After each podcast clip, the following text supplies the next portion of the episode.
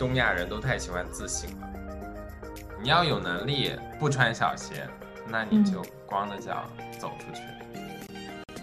就是不喜欢跟同事野营，这就跟跟朋友上床一样，我觉得这是不很奇怪的事情。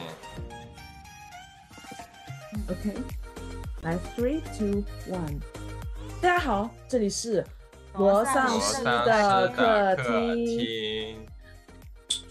吵什么吵？就这么一点事。今天我们大家之所以欢聚在这里，是为我们从小到大的好朋友蒋老师。庆祝他的生日！今天不是我的生日，by the way。而且你刚才很像打快板那个敲玻璃的声音，我想说，噔噔噔，感觉你要说 书还是怎样？你不应该说我还不能取代你的位置吗？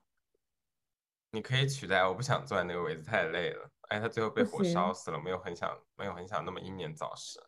好的，我们我们收住。那我们今天就来欢迎一下我们的嘉宾蒋老师。蒋老师呢，其实跟我还有小许还有 Lisa 是一个本科班的同学，我们其实是十年的好朋友了。然后尖子一直在问我，我是跟想蒋老师的故事，然后我就想不出来到底有什么故事。我唯一能想到就是我们开场的时候，嗯，那一小段来自《小时代》的对白。因为以前的话就是在班里头，我的气质就很唐宛如，然后。蒋老师的气质就很故里，然后还有一个姑娘气质就很男香，然后我们就整天在这演戏，大概就是这样的一个很很 drama 的故事。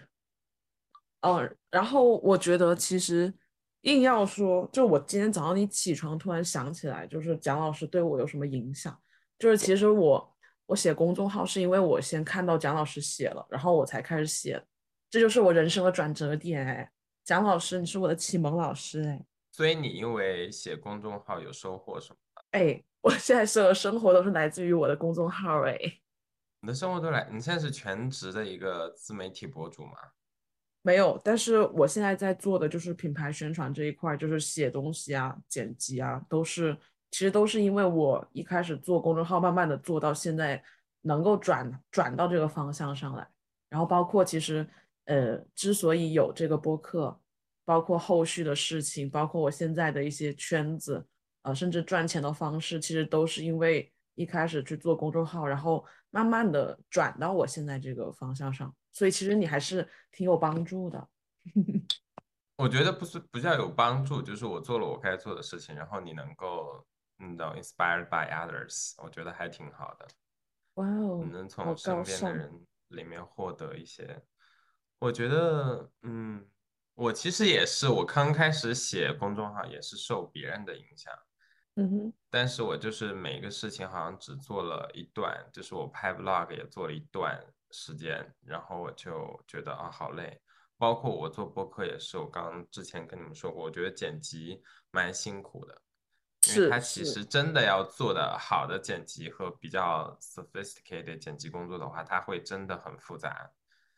嗯，包括要后期 P 一些东西，然后可能会 P 音乐，然后要把所有的故事线打乱。就像我其实写文章也是这样，就是我其实的想法，刚开始的想法是很散的，然后我写一个文章的过程，就是把这些复杂的片段怎么样通过一个 narrative 一个叙事线把它给串联在一起，我觉得这个是比较难的。确实，因为完全分散的片段，人是很难读下去的，就不知道在该看什么。你还是要给他们一个主旨，赋予一个他们能够串联在一起的一个主心骨，才能把这些东西写成一篇完整的人能够看懂的文章。哎，我刚刚搜你的公众号，发现没有哎，为什么？可能因为太久没更新了吧，我就已经放弃了，就是我没有一直就是对，就放弃了它。哎，其实我之前也做过一段时间的公众号，嗯，当时就是写了一下我们在泰国旅行的旅行日志，然后后面又做了一些 知识分享，然后后来就做不下去了，因为搞不懂自己到底想做什么。有吗？我怎么没有发现？现在也已经那个号已经被注销了。我也不知道你有公众号，对，但我觉得人生就是这样。一段一段的，就是你某一段时间你特别想要做什么，就像我之前我在北京的时候，这么好的机会我从来呃，不抽烟不喝酒，也很 少出去认识 外面的人吧。基本现在基本上是吧？没有，no no no，hold on hold on。然后我就跟基本上都跟学校里的人玩。我觉得我在大学上本科的时候，生活还是比较单纯的，就是基本上都是跟学校里的人玩，然后认识顶多也就社团的人，但你不会多大到。扩大到多大的圈子？以至于我现在的朋友基本上也都是景观的。我现在很后悔没有认识太多就是其他专业的，像你们一样。哎，我也很后悔，好不好？对我其实觉得，不管是你对于工作的这个意向的寻找，或者是你对于朋友或者喜欢做的事情，都应该尽早的去尝试。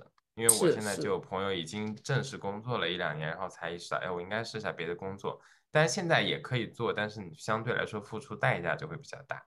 对对，所以我觉得不管是认识人也好，包括找对象也是一样，还有嗯找工作也是，就是你认识的越多，见识越多，其实是好事。你可能能尽早的发现你适合做什么，喜欢做什么。但是你要变化也很正常，就你可能做久了一段时间这个事情，你说哦不想做这个，我想做别的，也 OK，完全可以。对对。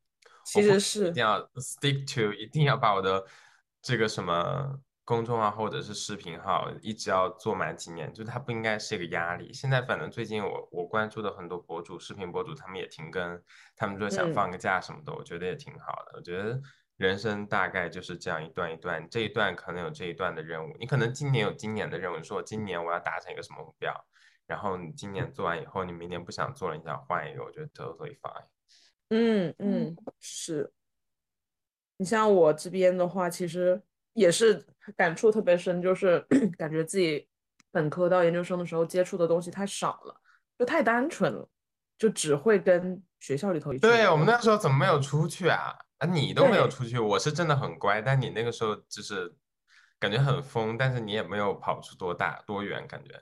对，其实包括我们自己班里头也很少，就是说很深度的交流，大部分都是只是一起玩一下。对，你是说到这个事情，我发现我在国内的时候，其实我跟人的交流很肤浅。嗯，有可能是我本人很肤浅，有可能是因为那个时候我自己很肤浅，所以我跟人达不到一个非常深的交流。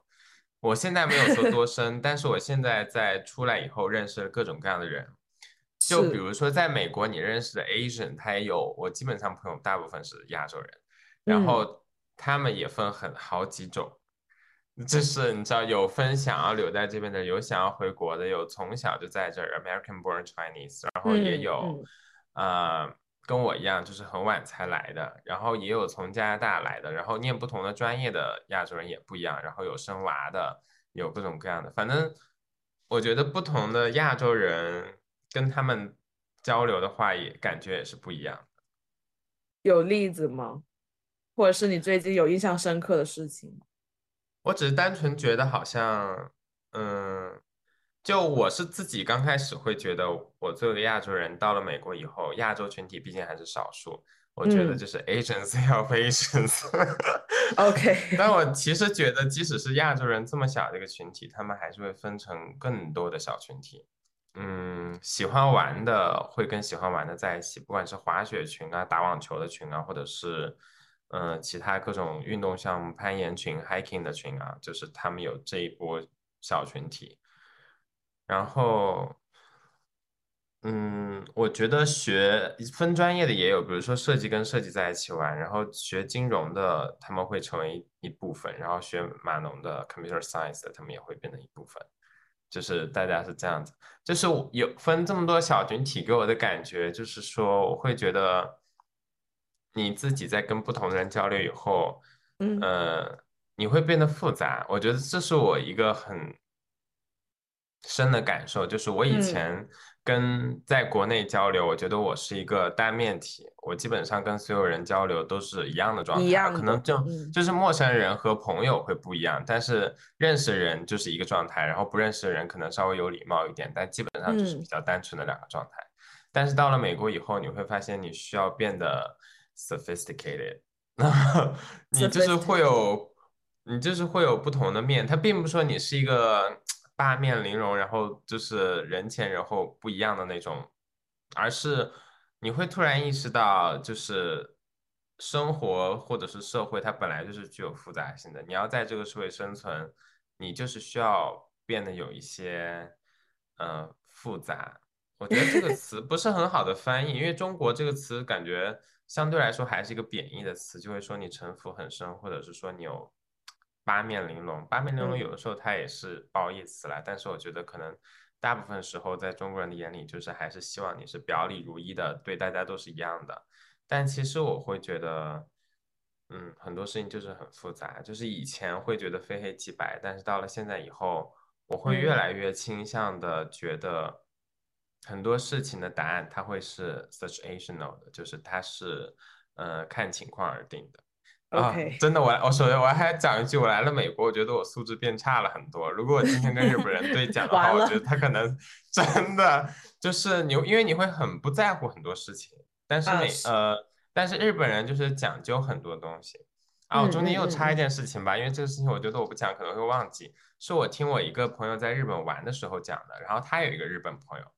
然后他的那个日本朋友呢，呃，他有一个中国朋友在日本留学，然后他的那个朋友呢，我们叫他叫 A 吧，然后他有另外那个 A 是个女生，然后他有 B、C，B、C 是一男一女，他们三个人出去玩，然后到七幺幺便利店买东西吃，然后他们坐下来的时候，那个店里只有两把椅子，那他们三个人就没有办法，嗯，就既然都站着吃，你要在美国的话，就谁累谁坐就行了，这不是一件很大的事情。但是他们就因为没有第三把椅子，他们三个就是都站着，都站着 吃也 OK。然后过一段时间，那个男生就觉得，嗯，不太好意思，他就觉得可能想要两个女生坐吧，他就自己一个人出门去了，就到室外去了。结果这两个女生看见这个男生出去了，也愣是没有坐，就从头到尾，他们就是累死，他们也不坐。就是我觉得这种礼仪对 好有素质。你看，在我就觉得坐上去，如果没有人坐，可能还把脚架上去，但是我就是。我就是，反正到现在就是已经这样。我觉得在美国就是一种，不是你完全不在乎人家的感受，而是你会把自己的感受放在第一位。然后你，但是不是说你对人家零 在乎，不是这样子，你还是会考虑人家的感受，然后你会中间自己去用成人的理智和 judgment 去找一个 compromise，就大家都合理，不会说为了这个事情双方全部都牺牲。就是我觉得。亚洲感觉有一种这种牺牲精神，就是我对你做了牺牲，才是对你的爱和好处。但是其实很多时候在美国不是这样，他会觉得有中间有别的做法，让双方都会觉得好。因为有的时候牺牲是你不愿意去做，你去做，而你必须去做的事情。我以前就是这样的，但是我在学校的时候，其实大家会很误解我，会觉得我很没有礼貌。但是其实我就是这样的，就是。哪怕我是个中国人，我我也是，就是 OK，我就是放在我自己在第一位。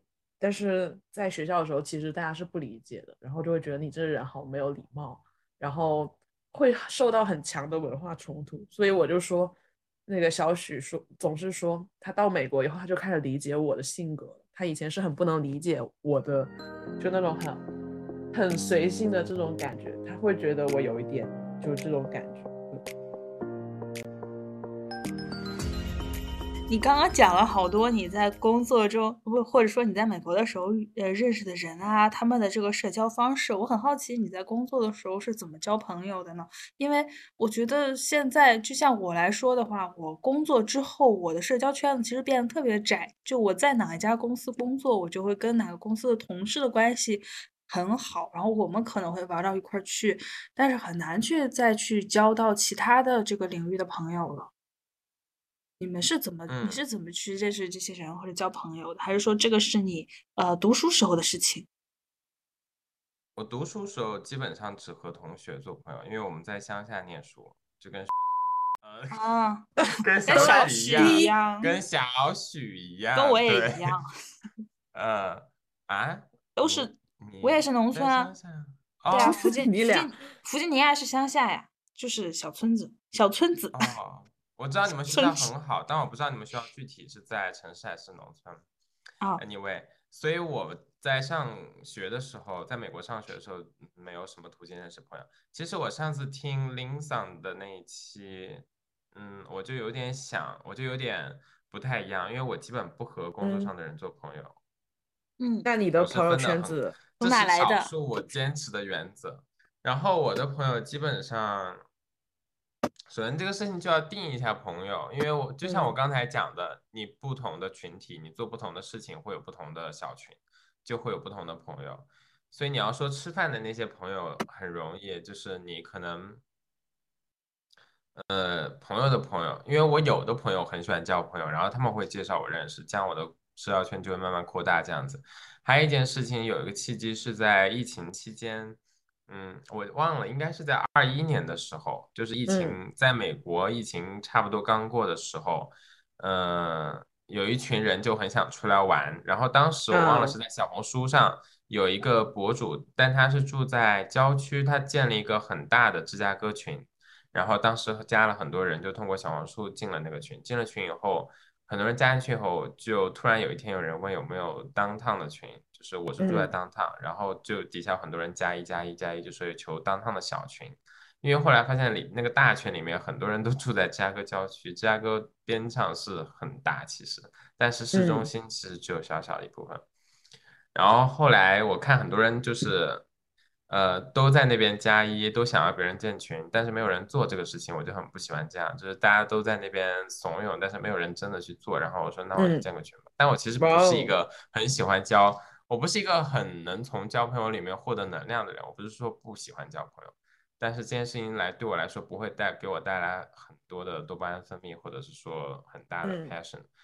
然后我就建了这个群，所以我通过这个群建了很多，大家都会说我叫我群主或者什么，但我其实哦，你是建并没有想对，但我并不是非要或者说很想要做这个 organizer，但是我确实很呀很适合 organize 事情，因为我在公司也是经常啊 organize 一些有的没的事情，就是因为我是会安排时间地点，会考虑清楚很多，比如说嗯。十有有一次我们十几个人聚餐，二十个人吧，就订订餐厅，当时订了两桌，是先去 KTV，然后再去吃饭，然后我就会想中间大家怎么过去，然后考虑到如果打车的话，堵车的问题怎么办，就等等等等诸如此类，哦我会考虑到很多细节，然后会把时间地点写得很明确。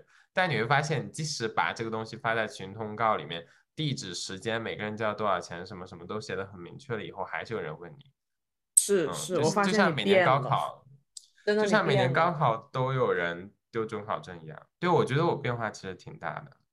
就是以前其实这种 organize 的事情都是我在做，或者是别人，反正不是你，你你肯定是那个哦被邀请然后过来的人，对对，Thanks for inviting me. That's me. 对，而且以前你还会 拒绝，你就说啊今天不是很舒服，我不想去了，就是你你就是那个哦，我以走在边前还会拒缘的人，绝啊。对，其实哎，所有的拒绝都来源于你好不好？以前不是小许吗？小许也会，但是哎，小许其实是个 organizer，就是他是团支书嘛，所以他会组织很多活动。他的性格很适合。对他组织的是正式的活动，我是组织那种，比如说上台表演啊，或者是出去春游啊，就啊这种，对对对吧？对对，因为你很有热情做这些事情，但是我那个时候没有热情做任啊何事情。那你现在也没有啊？你有吗？我现在有啊，我觉得我现在即使我啊内心可能还是死的，但是我会在表面上去创造一些 passion 让自己。我觉得，我觉得好像美国人都会这样。是吗？不是说我要 to be American，只是说我觉得这个生活方式是好的，就 stay positive，然后你试图找到一两个自己喜欢做的事情，这样不管是你无聊还是难过，或者你开心的时候，你起码有一些事情可嗯以做。就 you have to 嗯 do something，you have to build something，whatever it is。嗯，哎，所以你是在这种就组织活动的过程中交到了一些朋友，是吗？你们会有一些线下的聚会吗？还是说你们对是网开对对这这心的网友？这是一个渠道，基本上是线下的聚会，因为嗯建当地的群、本地群就是为了线下见面。网友的话，应哦该是更多的是像你们这种，就是交流很深这种才叫才会见着。我们当然是为了现，所以我就说这些朋友大部分是为了一起出去玩、约饭有伴，或者嗯说有人今天晚上想去健身房或者瑜伽课，可以临时约个伴，因为当趟地区就是它就是区域性的嘛。所以嗯当时的嗯目的是这样子，前期的时候还是蛮活跃的，但最近几年我不组织了，我也越来越懒 了。就是我就像就像做播客一样，这段时间就是我只做这个，然后做过那确段时间做过了，我就对算了。嗯，你们的活嗯动还蛮丰富的啊，就是不限制类型，就是有什么就组个局，拼个团其实中国也是这样啊，中国也是这样。哦。对对，你你其实，在小红书会看到很多社群，然后你去 Q 他们，然后他们就会拉你进去，然后你就会可以出交到朋友。其实我是兴趣交友的，就我本身就喜欢交朋友，这是一个。然后再一个就是我，你看我教跳舞，我就能跟舞室的人一起。然后如果我去做咨询，咨询的人又跟我做了朋友。然后如果你像我现在做播客、做公众号，然后这些读者都会成为我的朋友。我觉得我的渠道其实还挺 base 我自己的这个性格或者是我的喜好的。是的，哎，但我我觉得我不在乎我是在工作里面交朋友，还是在呃兴趣里面交朋友。我交朋友完全看这个人给我的感觉。嗯，不过我刚呃来我现在这个公司的时候，我就做好了我不跟任何人交朋友，上完班就走的打算。但是现 对，但是待了一年之后，我现在慢慢的感觉反而打开了，也愿意跟别人去啊聊一聊生活的东西了。这个蒋老师为什么觉得就是坚决不跟工作里的人交朋友呢？是怎么想？因为我就是界限画的很清，包括疫情期间在家上班的时候，我也很不喜欢，就是啊，你不喜欢线上？线上多爽啊！因为我不是一个自控力很好的人，反正有那么几哦周，我基本上一整 周看完了好几部电视剧，歇菜了但。是不知道，对，不然不知道在干嘛。我是习惯在合适的场所、合适的时间做合适的事情。哎，那嗯你们公司是呃会线上线下办公吗？还是主要都是线下？那现在基本上都回去了，有的公司可以做到 hybrid，但是我们基本上都回去了。对，对，因为我我看好多外企都是就是线上办公，甚至是为主的。然后他们有些还是嗯还真在 argue 说，哎呀，为什么疫情之后线下办公变多了？我们要上诉，就这种感觉。啊，好幸福啊！对，我但我就听说我那个我朋友的朋友在呃日本在德勤工作啊，他们现在还是呃就每周只需要几天去公司，线嗯上为主，我就很羡慕。嗯，而且很多公司为了吸引新员工，就美国的市场一直在波动，有的时候嗯是在裁员，有的时候又是在急忙招人，不知道为什么。嗯前段时间有经历过，他们招了很多人，突然又要裁掉那种状况。啊，然后他们有的时候会为了招人，以这个为一个 bait 就线上引诱，对，就嗯是说你可以线上办公，这是我们公司可以提哦供的，你可以呃无限期 remotely，你想在任何国家，我们都有 VPN 可以让你工作。哦，好对棒。其实我会觉得很棒哎。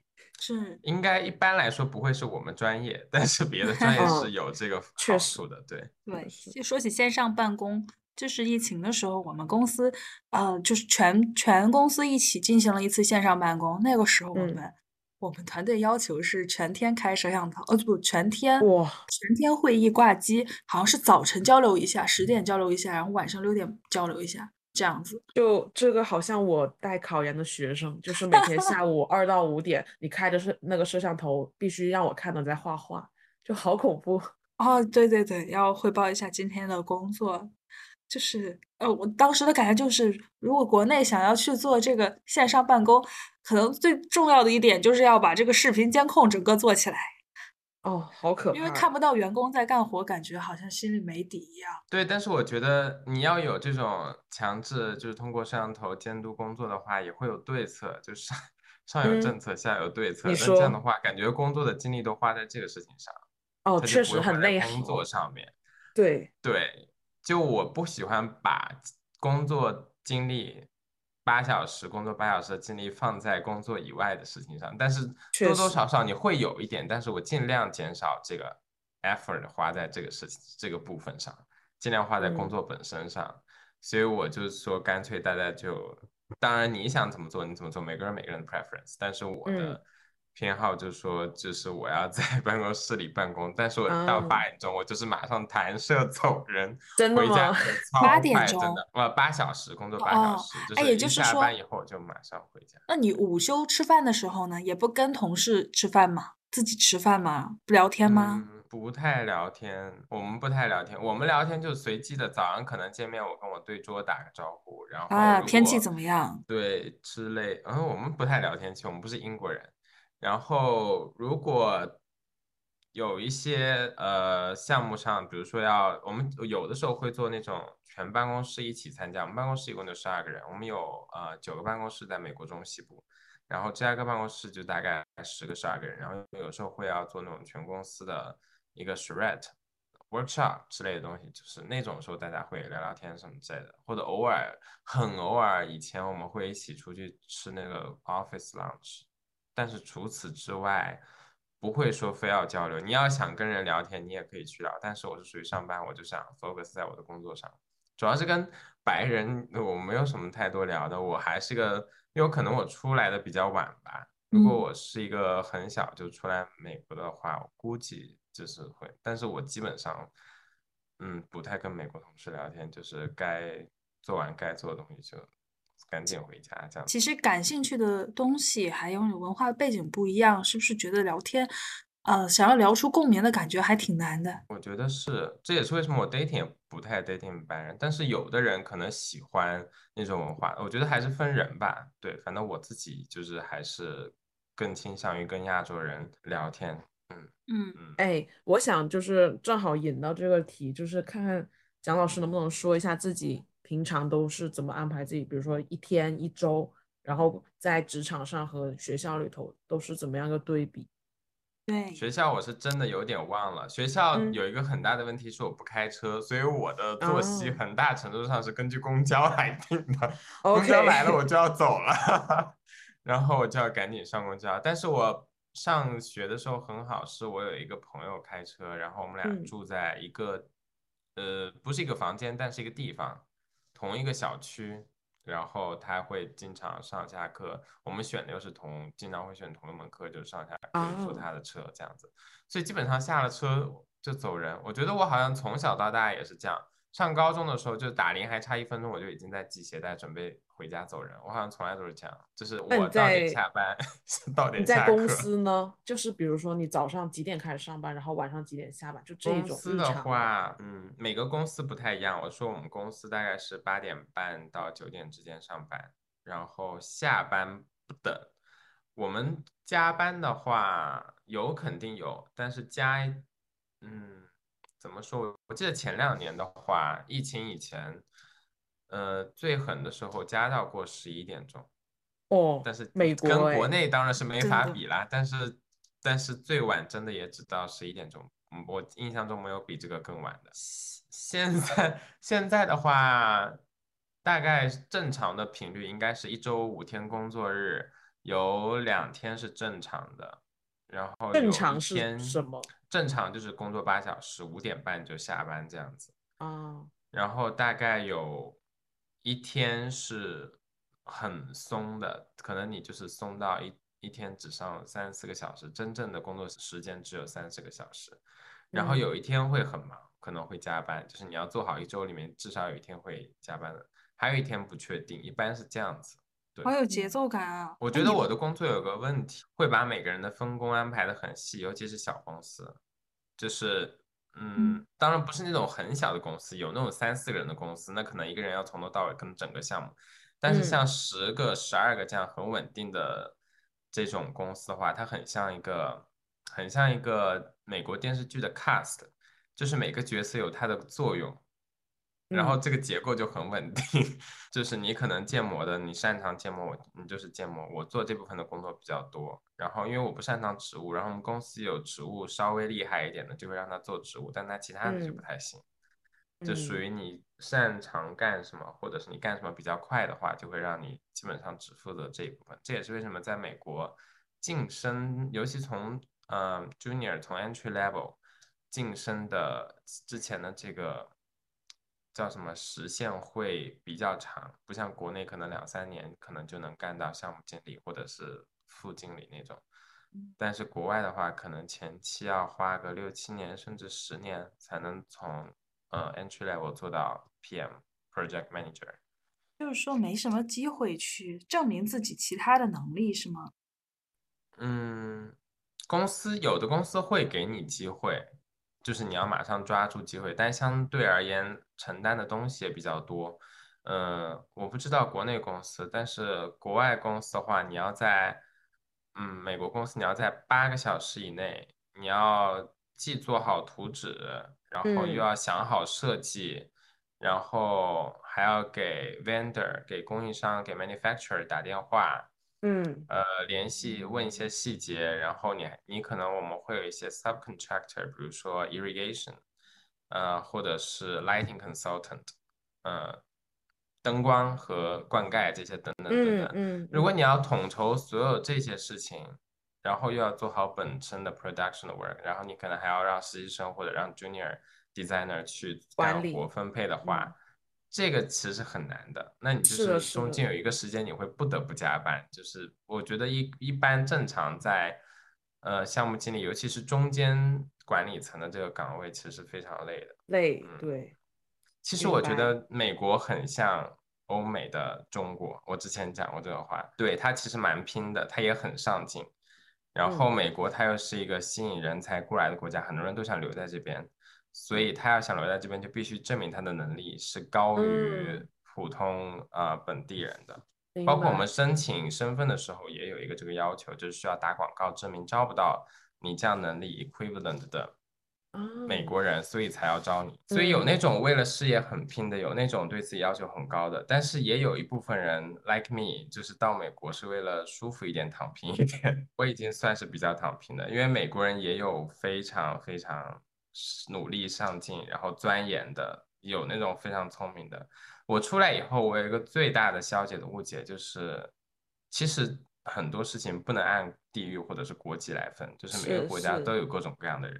嗯美国有很是拼的人，也有很聪明的人，也有对，也有就是对你呢哎，你你这让我想到一点，就是呃，就中国很多职场上，或者是说我周边很多职场上，就会说啊，你看人家国外怎么怎么样，但是实际上他们自己都没有做到自己本身很优秀或者很拼，然后他们就想要索取这个所谓的福利。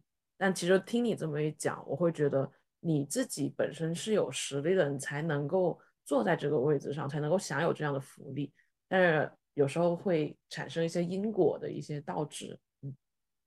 我觉得你说的那个情况是是有一些人，就他只想要欧美国家好的部分，他要钱多要价多，但是他是的，嗯，但是也要说一点啊，就是不是所有的欧美国呃不是所有的美国公司都是这样，然后嗯，刚才想讲，我觉得有有很多点需要声明，不然很容易招骂，就是这个话要说的滴水不漏，因为确实我觉得美国是一个非常包容的国家，就是嗯你刚才说的有一点，这个能力谁来评估的能力其实不好讲。你要说你自己有嗯能力吧，你确实也可以做些东西，但你要说你自己是就是，但是比你好的人又有非常的多，其实外面市场上也有非常的多。美国有一点就是他们允许你做的不好，这也是回到我之前说人有复杂性的原因，就是之前你在嗯国内你定一个人好，定一个人坏，你好像就是一个好人，他什么都得好。对它就是全面发展，但是他只有一点纰漏，你就会觉得哦，这个人麻麻的，就是真的没有那么好。但是其实一个人有一个部分突出就已经很优秀了。国外就经常会，嗯，我觉得在美，这是这个是在美国一个不太一样的地方，就是虽然我刚才说在中国和美国什么样的人都有，什么样的公司也都有，但是其实大环境肯定是不一样的，不然为什么这么多人会想要？对。呃，在美国生存，因为美国更适合他，是因为美国给了他更多的嗯自由度，然后包容度，对 inclusiveness，所以相对来说，你哪怕在这方面做的不太好，他们也会说，那你就发展的长处就好了。这是为什么他会让你定向的做一个东西，然后如果你那个东西努力了，做的也一般般，他们也会鼓励嗯。你说、啊，其实已经很不错了，you already tried your best，对吧？嗯嗯嗯嗯，我觉得美国更多的嗯会鼓励你，是一种 encouragement 的那种。对，是，就是你，你像我在国内，或者是说我在我历届的职场，我其实三份工作嘛，每一个老板都对我要求很高，因为他们都觉得你既然能做到你们学院的第一名，那你就是什么都是最好的。然后，所以我一犯错，他们就会觉得很失望，然后我就经常很疑惑，你在失望什么呢？对啊，我又不是你，你就给我这么点钱，哦，对，你给我这么点钱，你还想让我多好呢？如果我真的像你说这么好，我自己去干不就完了吗？对，我觉得是要允许人有不好的地方，人要犯错的地方。这也是我最近在给自己的功课，因为我觉得东亚人都太喜欢自省了，我一旦我其实也是这样，我尽量在工作中做到滴水不漏、十全十美，但是多少可能还是会犯错。我再怎么 check 那个标题，再怎么就是偶尔会有那么一两次，就是漏掉附件或者发错，我有发错文件给错的建筑方。我天，就是当时 整个直冒冷汗。但是后来我朋友说，人都会犯错，你不是机器人，只有机器人不会犯错。对我现在就在学一门功课，就是不要怪自己，要怪别人。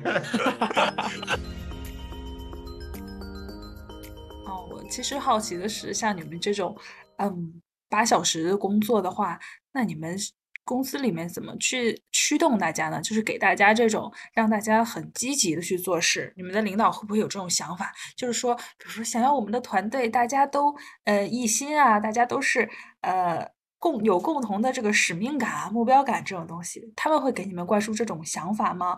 这个在我所工作的单位都会有这种情况，就是他们会要求你的心跟他是一起的。我觉得美国的大公司是有的，一定是有企业文化的，而且会让你觉得说这个公司啊很好，因为美国人本来就是非常以自我为骄傲，就是我是最好的，我是最棒的，这是他们自信的来源，因为他们从小就嗯被这么灌输，所以他们也真的这么觉得。但至于自己真的有多好，没有人知道，自己也不知道，actually。然后我们公司也有，但是 我就是 I'm not a fan of this kind of culture，就是所以有一天？我记得，我记得有一天我们公司突然有一天不知道为什么，呃，说有以后我们一般是周一开例会，然后诉说这一周大家要做的事情，安排任务，我觉得就够了，因为我嗯这个人本来就不是很喜欢开会，然后。因为我个人的原因，然后突然有一天，有一个领导说，以后我们每一天早上，每个人就大家一起坐在一起，花五分钟开个小会，就说今哦天我要做什么，做什么，做什么。然后我想说，那我这样就不能摸鱼了。我这一天如果有我刚，因为就会有那种情况，就是活刚好都积到一天，三四个 deadline 积到一天，然后你可能加班到七八点，然后第嗯二天你想稍微休息一下，休息半天，这样匀一匀之类的，这很正常吧？这个思想。然后我想今天这样刚跟我讲说，因为有的时候活也不是说每天都刚好早上来活，或者前一天晚上来活，我就马上知道第二天要做什么。有的时候刚好就是十点钟来，或者中午、下午来，或者有个很急的活四点钟来，我五点半下班四点钟来，这都是很很正常的事情，也会经常发生的事情。我就觉得这个事情没有意义，没有意义的事情我就不想做。然后后来大概做了一次吧，第一次我勉强说了以后，然后后来那个上司说啊，我们以后每天都要做这个。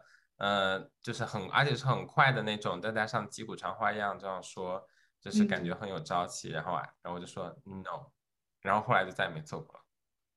哇哦，就是你拒绝了他之后，大家也都不做了，是吗？我觉得，我觉得这件事情，我觉得大家都是觉得可做可不做，它不是一个 must 嗯 do 的 thing，就它嗯。可以做，但它也可以提出来了，然后我单纯我个人不想做，我说 no，然后嗯我觉得这个也是公司比较，当然这个基于我现在负责公司很多大大小小很多事情，所以我嗯觉得他们可能不会把我开除。如果你刚进去，并不要这样。但是美国职场确实允许你表达自己的想法，表达自己的感受，你的期许、期望，包括对薪资的期望、对工作的期望、对工作内容的期望，都可以 negotiate。嗯他会给你穿小鞋，嗯，你如果给你穿小鞋，你就走呗。有这样的公司，你要有能力不穿小鞋，那你嗯就光着脚走出去。嗯你要是实在没能力，你也只能在这憋屈。那这在哪其实都一样。嗯对就首先，不管是美国人、中国人，大家都是人，你要知道，跟人打交道其实都是一样的，是本质上是一样的。听你对职场的描述，我感觉其实大家都是类似的，就领导永嗯远想让你多干点，然后员工永远 不想干那么多，想干分内对的。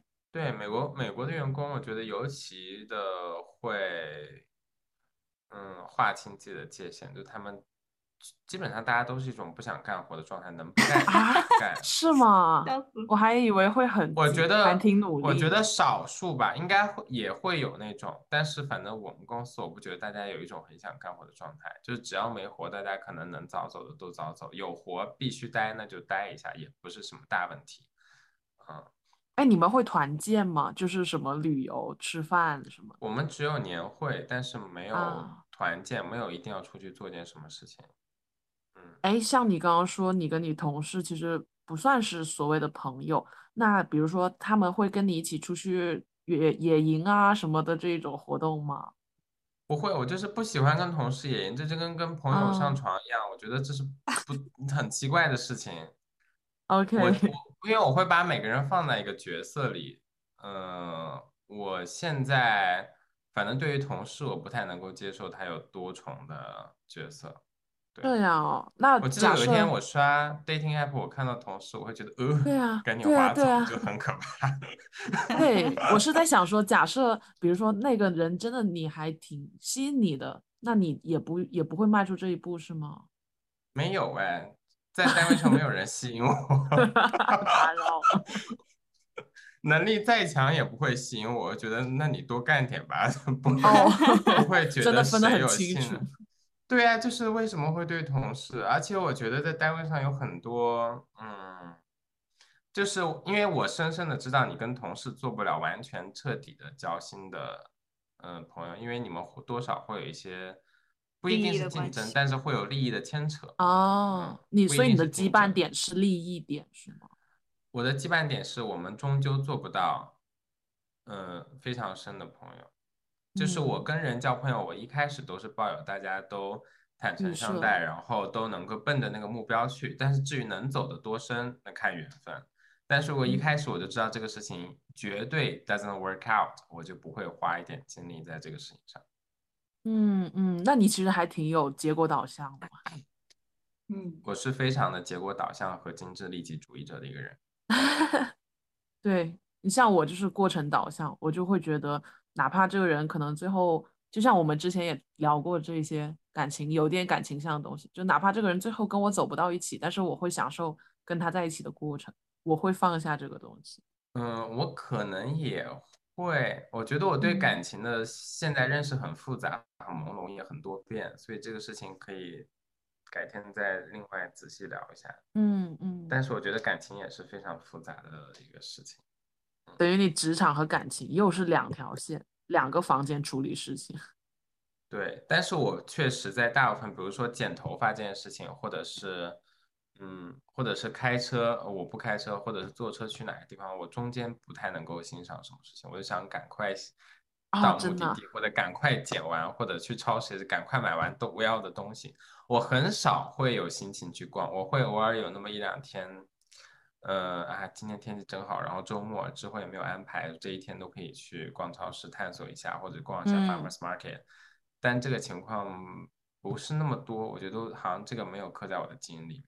对，这点我和你嗯好不一样啊！就昨天的嗯时候，我下班，我不是骑车上下班嘛，然后昨天我下班比较早，六点多，天还亮着，然后我看到同事吃串儿，我就跑到这个公司旁边买了，嗯、三串儿鱿鱼，两串儿 田螺，然后买了之后，好米呀、好对你呀、然后买了之后，我就往包里一插，我就接着骑车。然后我就感觉到这个天气特别好，云彩特别好看，我就很开心，一边骑车一边吃，还拍了张照。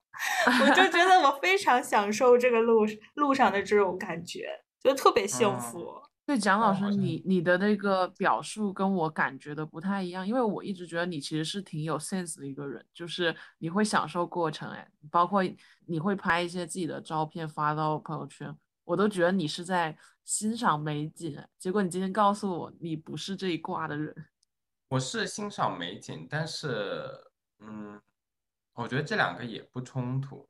嗯嗯，就是从概率来讲说，比如说我，因为有的人天天上下班，他每天上下班都可以做到像金子这样，啊然后每嗯天的活动可能还不一样。我今天吃板烧，明天吃烤串，后天吃别的，再后天可能直接跑去游乐场玩了。他下班路上有很多活动，但是我可能有偶尔那么一两天才有心情去做这个事情，但是我做的嗯时候，我也会全身心投入地去做，我也可以做得很好，我也可以会很沉浸的享受那一天下班的路程。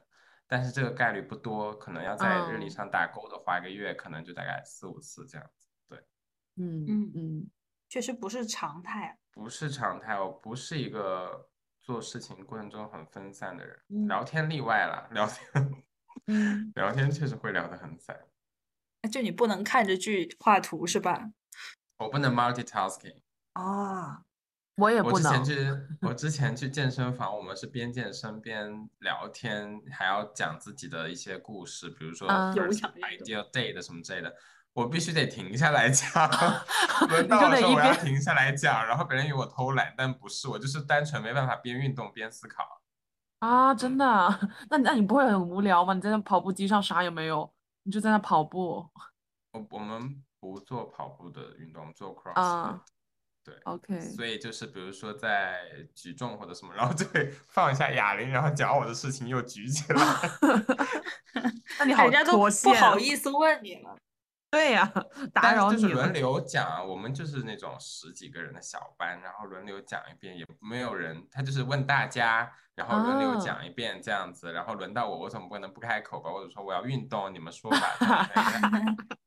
哎，你们运动健身房还挺有氛围。对，就试图营造一种大家都是朋友的氛围，but actually 我都不知道那些人叫什么名字，你不知道，但是你知道他所有的秘密，知道也忘记了，就是。还挺好玩的。我觉得我前两年疫情那几年，我浪费了很多时间在，好像在做修复，好像疫情给我们带来很大的影响和创伤，美国、中国都有。然后我们好嗯像花点时间要去修复这个心理，要回到正常的呃生活轨道上，花一点精力在这个事情上。但我觉得过去两年，我只是单纯的不想事情，然后非常的 indulgent，就非常的放纵，没有去做一些什么东西。我觉得我要做一些什么东西，我好像是比较在乎实际的东西的人。嗯嗯，结果导向，所以我又结果导向。对，所以我今年刚开始的时候，公司其实是去年年底，公司要我们选了几个人，就是他觉得可能脑子够用或者是感兴趣的吧，去去开那个无人机的 certificate 去考那嗯个东西。啊，就是 commercially 开无人机的话是要有执照的，嗯私人嗯飞的话无所谓。所以，嗯，我他就逼着我去考，那我就说那行吧，那我但是我其实很很讨厌考试。然后我是年初我想说，我我就看了两周的书，我说那去考吧，结果还是今在今年还是考过了。考过了以后，我就突然觉得，我就觉得 有，我对我就觉得有，我就应该 keep this rolling，keep this ball rolling，我觉得应该要去学点什么东西。然后我第二个月我就说，那好，我从今年开始，我每个月就达成一个目标，我就做成一件事情，每个月有一个自己的 project。嗯嗯这很像我们上学的时候 studio 做一个 project，然后你就是知道这个学期啊，我可以做个公园，然后我可以做个城市小型的城市规嗯划之类的。我觉得人生也可以这样，这样会让你，我觉得人生有目标、有事情做、有一个 goal 你去实现的话，会比较的充实。有动力。因为我很我很害怕自己陷入虚无主义，突然有一天想到啊，人生有什么意义？我我尽量避免自己去想这个事情。我觉得人生的嗯意义就是当下过好每一天，就像你上班路上吃到烧烤，我觉得这是 人生的意义。是的，是的，是的，是的。所以我就每个月就想去做一些事情，然后第二个月有一天我突发奇想，我说我想吃蛋黄酥，然后一看，嗯国外卖的很贵，就是我想吃那家店六刀一个，其实没有很自己贵。做。后来我想要自己做，然后我就自己做，就学会做。做了以后，我也分给身边的朋友吃，这样子。哦，嗯做了以后，我就觉得啊，六刀其实没有很贵，还不如自己买对。但是我觉得自自己做的话，会有一些，很有成就感。对，很有成就感。分给朋友的时候，你也会觉得啊，大家也很喜欢，觉得很好。然后对，然后基本上每个月，然后我之前一直没有开车，所以我这个月我这周刚考过了笔试，在美哦国只有笔试跟路考，没有那么四四门科目，所以我嗯要马嗯上再去学。就是这事情我之前一直拖，一直拖，我总以疫嗯情为借口，或者说总以我觉得啊，现在反正也开不到什么，但我觉得有一嗯些技能你学了还是有用的，就是是技多不压身嘛，对。所以其实你最近都是在尝试一些新东西，可以这么理解。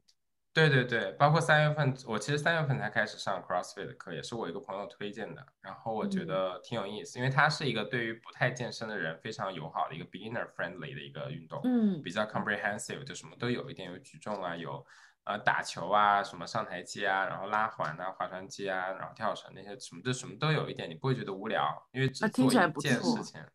对，嗯，在国内也可以搜一下，之前我也有朋友就是学什么巴西柔术啊，或者攀岩啊，就是我不尽量避免去健身房做一些常规的比较无聊重复性的运动。是是是，嗯，然后刚好我那个健身房有个朋友在那，我想说跟朋友在一起的话会比较有意思一点。就是如果你觉得一个人做什么事情很困难，尽量找一个跟你一起的 partner，尤其是好朋友的话，我觉得会轻松很多。所以我三月份做了这个事情，然后四月份准备考车。对，嗯嗯嗯，那你会觉得就是你整个人，或者是你觉得在中美两个大环境之下，你自己心灵上或者是感受上有什么变化吗？有啊，其实刚刚已经讲了很多变嗯化，觉得有个最大环境的变化就是你真的会 careless，你不太会在乎外面的那么多新的想法。虽然这个东西在国内也讲了很多，但我觉得 overall，我觉得我在国内从来没有过这样的感受。但是我记得在国外，就是我穿任何的很奇怪的衣服，或者我今天想啊弄一些莫名其妙的东西。我记得有一次去看演唱会，我就是想搞一些不一样的东西，然后就买了那个 glitter 那个亮粉，因为我之前看很多人看演唱会都会抹在手臂上、身体上或者脸上我就想试一下。但是我那天做了很久的心理建设，其实，这个东，因为这个东西就是一个男生弄出去，多少还是会有一点，嗯，怎么讲？我在国内会有这个感受，我觉得是从国内，我不知道哪来，也有可能是我自己家庭带来的。我觉得我不太能，我我不知道怪罪谁，我不知道 who to blame 白 myself 吧。但是我在国外以后，其实我记得我第一次去，呃，L A 的时候，我首先讲一下，美国的小城市还是比较保守的，这个跟中国的环境嗯蛮相似，跟中国小城市的环境是蛮相似的。但你到上海，其实也可以，北京这样的也可以对标到国内，呃，美国的纽约或者是洛杉矶或者是旧金山这样的大城市，就是还是在大城市里面相对来说要开放的很多。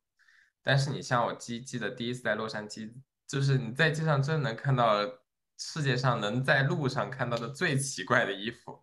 我第一次看还是有被震惊到，但是后来习以为常，见多，就是穿的很夸张的，他甚至不是 drag，我觉得他就是自己就是一个自他那个本人就是一个花车游行的感觉。啊，就是他觉得很 OK，然后你觉得夸张，有点对对，对，他在路上过斑马线的时候也没有人管他，大家就这样就嗯习以为常。所以什么东西嗯你见惯了，这个大环境给你塑造这样的状态下，你就不会在乎那么多。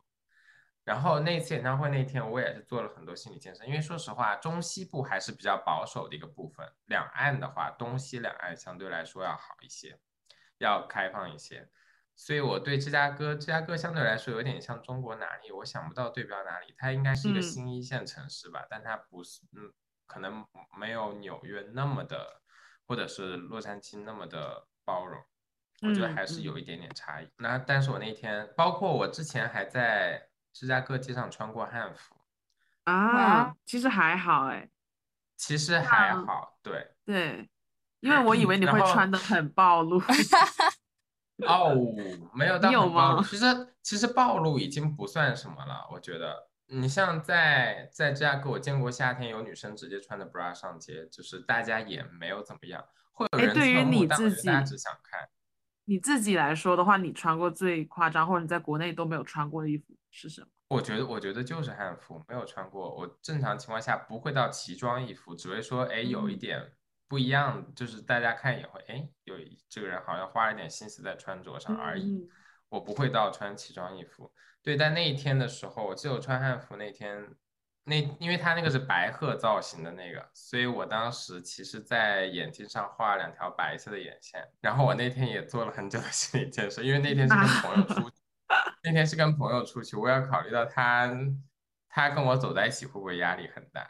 但是反而那天出去以后，我觉得一次是那次，还一次就是演唱会那次，我涂了一点 glitter 在我的鼻子上的那一次，就是我发现大家完全没有人 care，真的不会然后对，就大家路路上看到你只会夸你，他就会说 Oh my God, I love your coat. Oh my God, I 啊 like your, I like，经常都是这样。Where did you get your shoes? Where did you get that dress? Where did you get your outfit? It's so 嗯 cool. I want to get it. Can I can I get it? Can can you just give it to me? 就有人这样。我是学生，请你给我。对，不是那种啦，就是我们没有在讨论芝加哥的安全性。确实，就是你在街上只会收到赞美，如果有人觉嗯得可能会有人侧目，会会有那种很保守的，我有几次有看到过呃有人吓到那种样子，那我觉得就是他们也不会讲什么，你就你就会接受，就是绝对有人喜欢这样欣赏这样的，你也一定会有人不理解这样的，这是我自己的一个理论，就是总有人理论。就是很多人不理解说嗯啊，世界上怎么会有人这样这样这样？但你要理解，如果有人像你这样，那一定会有像你完全相反的这样的人在世界上。我之前很喜欢穿汉服，本科的时候吧，研究生也嗯穿。是我记得当时我在颐和园的时候，跟我跟我小一个小姑姑，我们一起穿着汉服，呃，就是汉元素的衣服，在那个颐和园里面走。其实大家也是很欣赏的状态，而且会有人要跟我们拍合照，嗯嗯，就还嗯挺开心的。但是刚刚说到，在美国有时候穿着可能会比较暴露嘛，那这一嗯点反而大家的包容心就不那么强了。我记得两件事，对，一个是我刚从美国回来，我去公司上班儿的时候，那时候嗯我其实我确实，我觉得在国外我穿一个露脐的衣服，或者我穿一个特别短的裤子，我不觉得很正常我完全不觉得别人会怎么说我，而且我之前不是也跟你一样去跳爵士吗？我穿确实会穿的比较少，而且我就觉得我都要去跳舞了，我也不想多穿一件衣服，我就穿着就去上街了。但是嗯结果我在公司的时候，同事就觉得很震惊，为什么呢？他们觉得太暴露了，觉得这个人怎么这样？哎，不过我在想说，是不是在美国工作场合穿的很暴露也是不太合适？确实，在工作，我觉得这是场合的问题。对你说的没错，我觉得在工作场合还是要 properly dress。嗯，你可能，但是你在街上怎么走那无所谓，因为那跟公司都没有关系了。但你在公司里面，不管在中国还是美国，你多少带一份呃公司的形象。对，如果万一有怎么样，这个确嗯实是。但你要是，虽有人会在街上穿瑜伽裤走，这在美国非常正常。但你要在公司嗯内 穿瑜伽裤走，会有一点奇怪，这样子。场合问题，哎，那 确实是我的问题。你怎么开始自省了？哎，自省了，东亚人都自省。公司的问题，公司不包容。哎，但其实其实我会觉得，你说设计公司，其实本来每个员工也应该有一点自己的风格，穿着人字拖上对班。哎，其实我会觉得嗯也正常，像还行。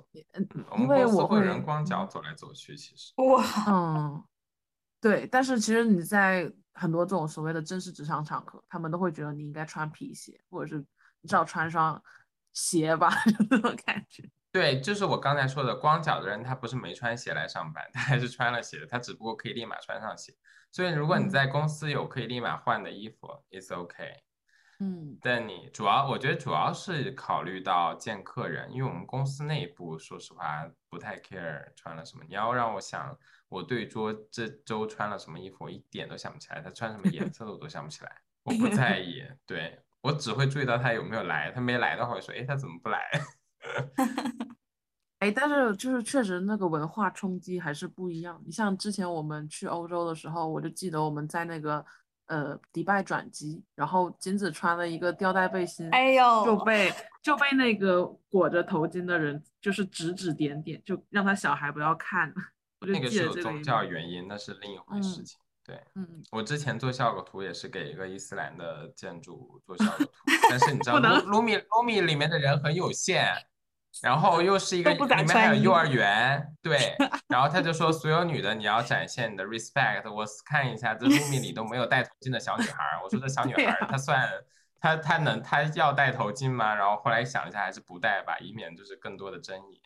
天啊，原来还有这种事情。有，这是真的会发生，所以我就尊重他们的宗教和国家的习俗，这还是要有。对嗯嗯，理解、尊重啊，包容、祝福这八个大字嗯写在家里。这个尊重的基础还是你要有一定的这个文化的知识。总体来说，我是一个不太，我是一个过好自己小生活的人。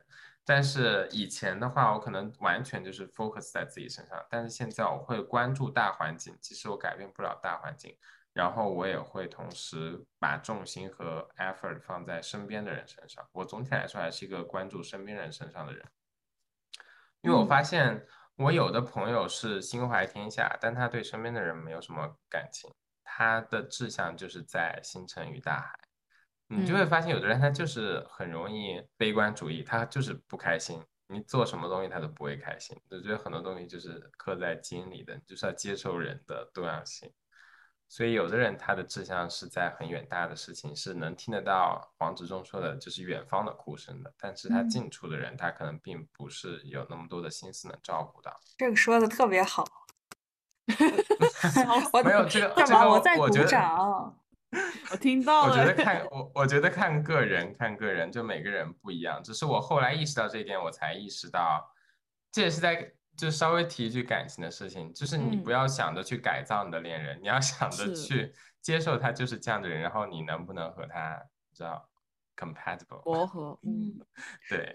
哦，我可能会更关注身边的事情，就像你刚刚说旧话还是旧猫，我想起去年不就。捡了一只小猫嘛，就觉得这些事情可能更让我感觉到愉快，然后也是我能力范围之内的事情，然后让自己身边的一切先变得美好，再去影响别人。就你们平常就刚刚想到这个，去寺庙都会许什么愿啊？我不去寺庙，因为我不太相信。哦，我去寺庙，我相信自己。我去寺庙都是呃逛景点的时候，就是旅游性质的时候会去一些寺庙的地方，像尤其是青海、西藏这特别多嘛。许愿都是基于当时的欲望来的，一般其实就是家人啊、世界啊，可能还有一点点自己的，但我很少会许自己的具体的愿望。我不爱许许具体的愿望，因为这样还要去还愿。啊，确实 是。所以你都许你都许什么愿望？罗桑是？我。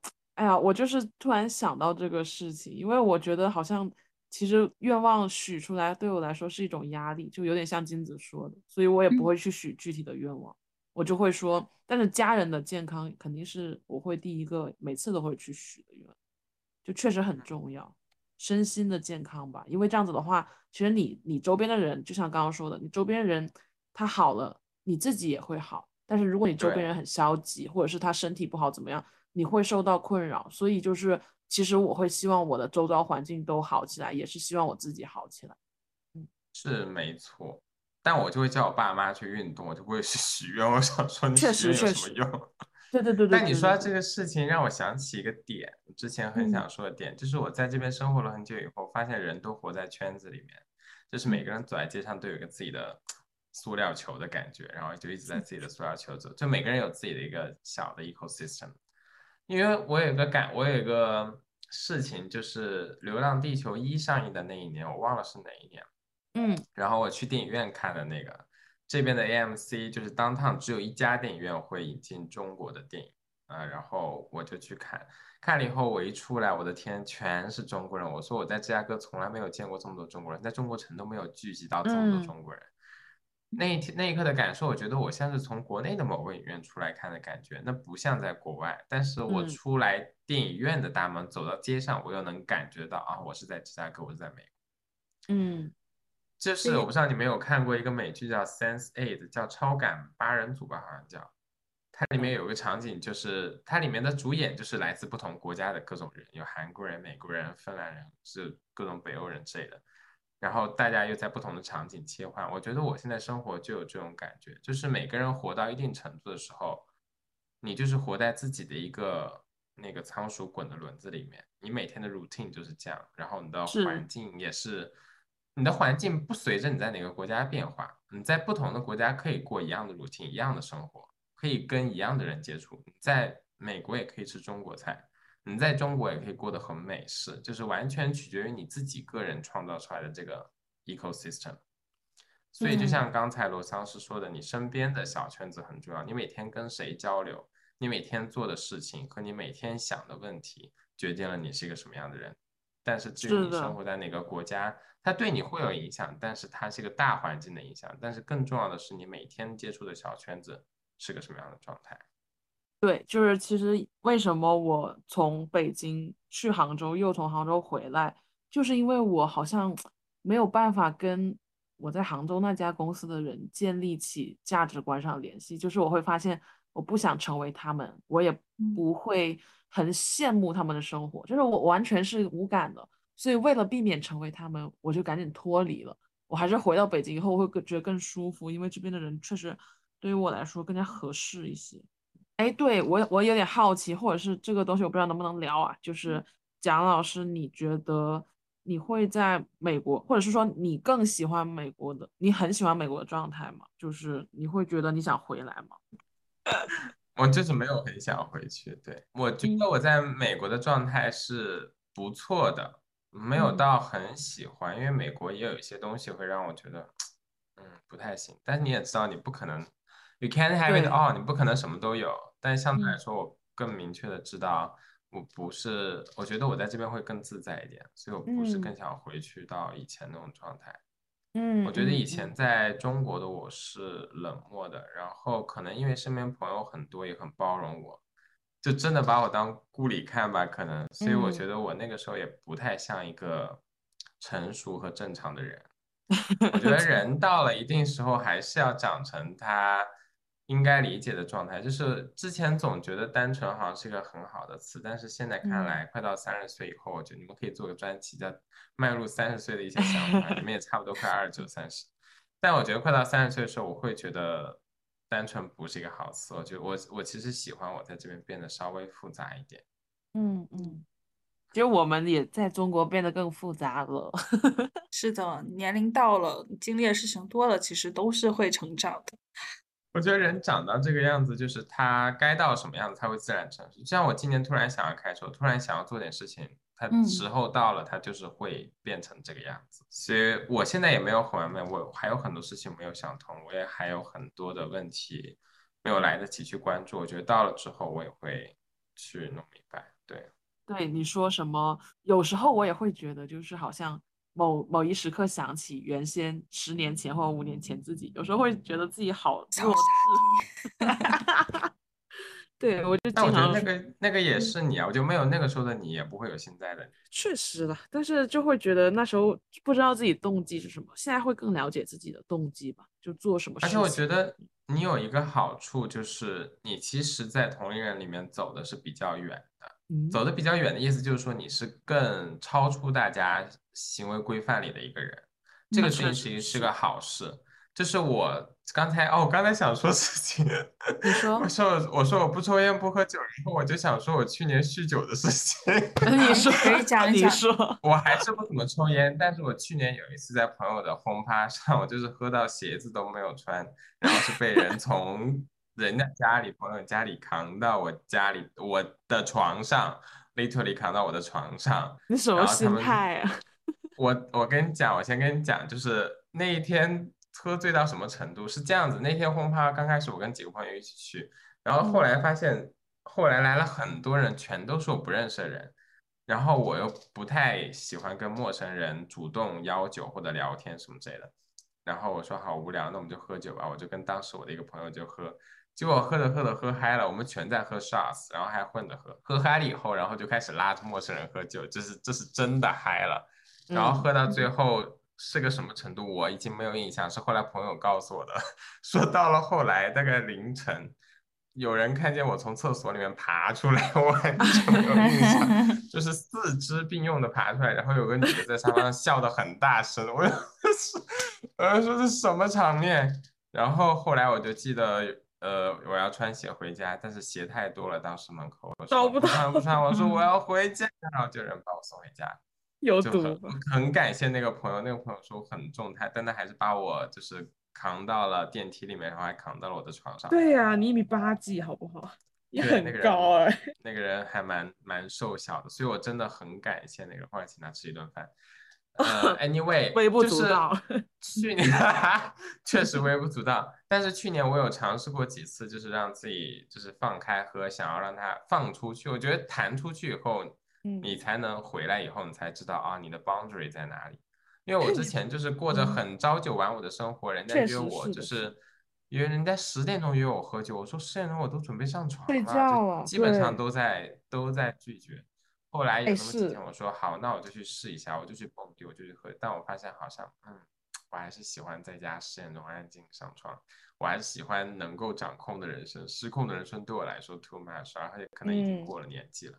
但我觉得三十岁以前还是要尝试，体会只要不违法，对，就但是你可以做一些超出范畴以外的生活，就是你要越过那条线，才知道那条线到底在哪里。就有的时候你要在保证自己安全的情况下啊，就是那天也是是，是是敢这样做。对对你以前拒绝我们的原因就是到点了，我要睡觉了，你们自己去玩。对，但是我因此就错过了很多生活，因为我发现确大部分人类好像基本上都是晚出晚归的一个状态。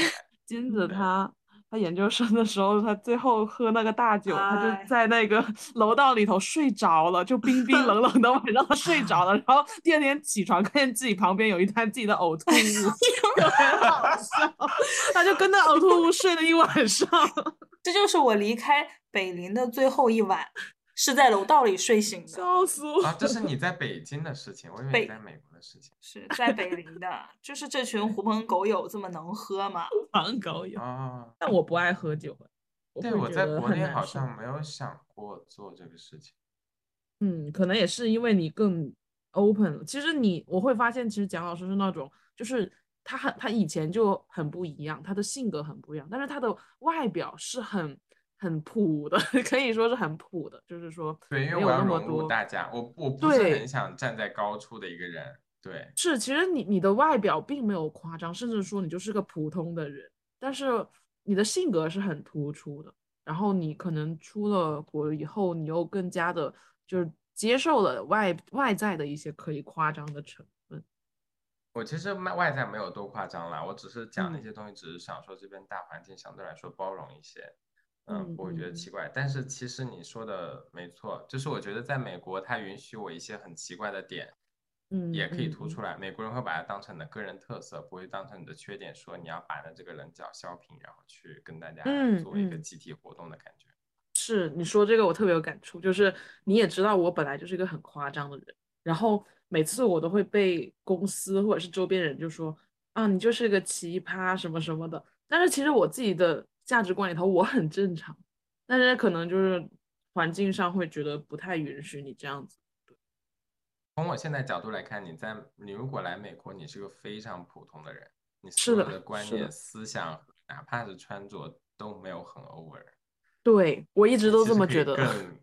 更 over，对，但其实都提的都是正常的事情，就是对，就是我的人生里头，就是经常我会有一瞬间觉得，我明明那么正常，为什么大家都会觉得我很奇怪？那可能后来就是国情或者是说环境的问题，确实是。我觉得中国应该也有可以接纳你的人。这 样讲对但是很奇怪，但是是真的很辛苦，真的很辛苦。就是我要去嗯找这样的一个环境，包括找到这样一群人，包括你说金子，其实他能够跟我一起录播客，他是接纳我，但是大部分人是不行的。就我，嗯，对，是这个感觉。你不需要被接纳，你就是很正常一个人。对，我也觉得我不需要被接纳，但是你知道挣钱什么的，你必须变得所谓的有情商，就是这种感觉。对，我觉得得就是人适应人生在世，能屈能伸。你该外放的时候，你要展现的嗯特点，但是嗯，对该该有礼貌还是有礼貌哈，大家 看着办，这是 situational，就是 it depends，对。确实确实。啊，可以，那你收尾吧，你们主持人。好，那我们要怎么收尾呢？这次用顾里的方法收草草收尾。草草收尾，草草收尾。那我们就草草收尾好了。叮，下课喽，朋友们，今天的播客到此结束。是结。束，晚安。午安，所以你们博客是晚上上线，没有，就是随意哎，呃刚刚那收哦尾很好哎。对呀、因为如果有人在早上早上坐地铁的时候听这个会很纳闷，为什么这样 Who 睡了？care？你爱嗯听不听没？OK，错。嗯，好，那我们今天就到此为止。嗯，祝大家有个愉快的周末，拜拜。杂乱收拜，拜。拜拜。